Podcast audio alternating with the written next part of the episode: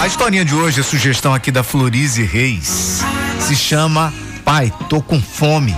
Uma história verídica. Ricardinho não aguentou o cheiro bom do pão e falou: Pai, tô com fome. O pai, Agenor, sem ter um tostão no bolso, caminhando desde muito cedo em busca de um trabalho, olha com os olhos marejados para o filho e pede mais um pouco de paciência. Mas, pai, desde ontem não comemos nada, tô com muita fome. Envergonhado, triste e humilhado em seu coração de pai, Agenor pede para o filho aguardar na calçada enquanto entra na padaria à sua frente. Ao entrar, se dirige a um homem no balcão. Meu senhor, estou com meu filho de apenas seis anos na porta com muita fome, mas não tenho nenhum tostão. Pois saí cedo para buscar um emprego e nada encontrei. E te peço em nome de Jesus que me forneça um pão para que eu possa matar a fome desse menino. Em troca, posso varrer o chão do seu estabelecimento, lavar os pratos, copos ou qualquer outro serviço que o senhor precisar. Amaro, dono da padaria, estranha aquele homem de semblante calmo e sofrido, pede comida em troca de trabalho e pede para que ele chame o seu filho. Agenor pega o filho pela mão e o apresenta a Amaro que imediatamente pede que os dois se sentem junto ao balcão, onde manda servir dois pratos de comida do famoso PF, prato feito, arroz, feijão, bife, ovo. Para Ricardinho era um sonho comer após tantas horas na rua. Para Genor, uma dor a mais. Já que comer aquela comida maravilhosa o fazia lembrar-se da esposa, e mais dois filhos que ficaram em casa apenas com um punhado de fubá. Grossas lágrimas desciam dos seus olhos já na primeira garfada. A satisfação de ver o filho devorando aquele prato simples como se fosse um manjar dos deuses. E lembrança da sua pequena família em casa. Foi demais para o seu coração tão cansado de mais de dois anos de desemprego, humilhações e necessidades. Amaro se aproxima de Agenor e, percebendo a sua emoção, brinca para relaxar. Ô oh, Maria, sua comida deve estar tá muito ruim.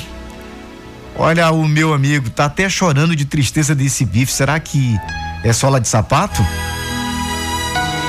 Imediatamente Agenor sorri e diz que nunca comeu comida tão apetitosa e que agradecia a Deus por ter esse prazer. Amaro pede então que ele sossegue seu coração, que almoçasse em paz e depois conversariam sobre trabalho. Mais confiante, Agenor enxuga as lágrimas e começa a almoçar, já que sua fome já estava nas costas. Após o almoço, Amaro, Amaro convida Agenor para uma conversa nos fundos da padaria, onde havia um pequeno escritório. Agenor conta que há mais de dois anos havia perdido o emprego e desde então, sem uma especialidade profissional, sem estudos, ele estava vivendo de pequenos biscates aqui e acolá. Há mais de dois meses não recebia nada.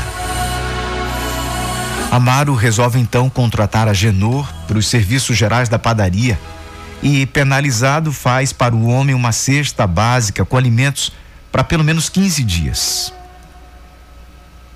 Agenor, com lágrimas nos olhos, agradece a confiança daquele homem e marca para o dia seguinte seu início no trabalho. Ao chegar em casa com aquela fartura, Agenor é um novo homem. Sentia esperanças, sentia que havia a vida iria tomar um novo impulso. Deus estava lhe abrindo mais que uma porta. Era toda uma esperança de dias melhores. No dia seguinte, já às cinco da manhã, Agenor estava na porta da padaria ansioso para iniciar o seu novo trabalho. Amaro, o dono, chega logo em seguida e sorri para aquele homem que ele nem sabia por que estava ajudando. Tinham a mesma idade, 32 anos e histórias bem diferentes. Mas algo dentro dele o chamava para ajudar aquela pessoa. E ele não se enganou. Durante um ano, Agenor foi o mais dedicado trabalhador daquele estabelecimento. Sempre honesto extremamente zeloso com seus deveres. Um dia, Amaro chama Agenor para uma conversa e fala da escola que abriu vagas para alfabetização de adultos um quarteirão acima da padaria. E que ele fazia questão que Agenor fosse estudar. Agenor nunca esqueceu seu primeiro dia de aula. A mão trêmula nas primeiras letras e a emoção da primeira carta. Doze anos se passam desde aquele primeiro dia de aula. Vamos encontrar o doutor Angenor Batista de Medeiros, advogado, abrindo seu escritório para o seu cliente. E depois outro, e depois mais outro. Ao meio-dia, ele desce para um café na padaria do amigo Amaro, que fica impressionado em ver o antigo funcionário tão elegante no seu primeiro terno.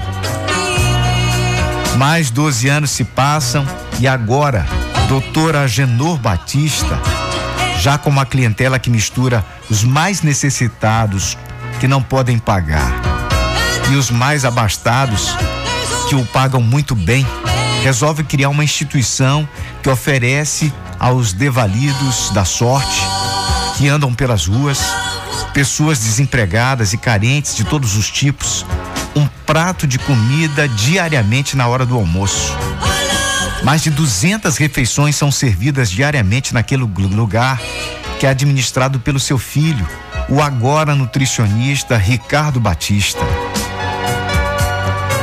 Tudo mudou tudo passou, mas a amizade daqueles dois homens, Amário e Agenor, impressionava a todos que conheciam um pouco da história de cada um. Contam que aos 82 anos, os dois morreram no mesmo dia, quase que na mesma hora, morrendo placidamente, com um sorriso de dever cumprido. Ricardinho, o filho, mandou gravar na frente da casa do caminho que seu pai fundou com tanto carinho. Um dia eu tive fome e você me alimentou. Um dia eu estava sem esperanças e você me deu um caminho. Um dia acordei sozinho e você, meu Deus. Isso não tem preço. Que Deus habite no seu coração e alimente a sua alma. E que te sobre o pão da misericórdia para estender a quem precisa.